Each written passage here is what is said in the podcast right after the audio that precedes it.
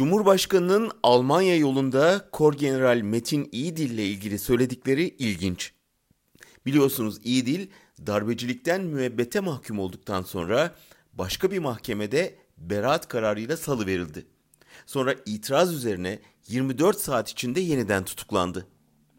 Erdoğan bu skandala değinirken gerçekten çok çok üzücü bir adım dedi ve ekledi. Talimat verdik, Adalet Bakanı ve savcılarımız adımlarını attılar.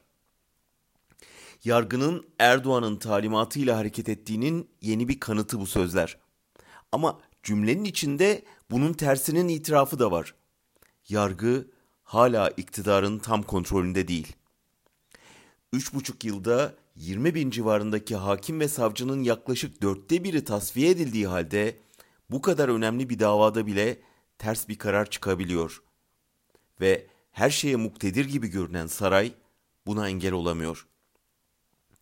Acaba bu bakın Gülenciler hala aktif diyerek baskıyı artırmak için kullanılan bir taktik mi yoksa Erdoğan gerçekten ne yapsa ipleri tam olarak elinde tutamıyor mu? İkincisinin geçerli olduğunu gösteren başka örnekler de var. Ankara kulislerinde konuşulanlara bakılırsa Erdoğan sadece yargıdan değil, ordudan da endişeli.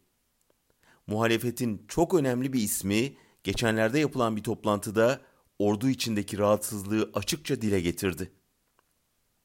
ABD'nin stratejik düşünce kuruluşu Rand Corporation'ın son Türkiye raporunda da aynı konuya değiniliyor.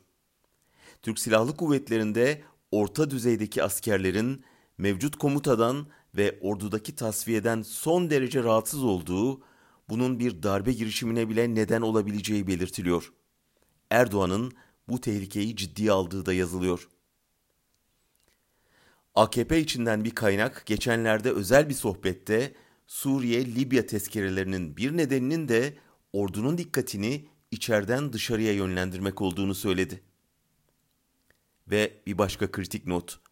Rand Corporation'ın raporunda Savunma Bakanı Hulusi Akar'ın giderek artan önemine ve anahtar rolüne dikkat çekiliyor.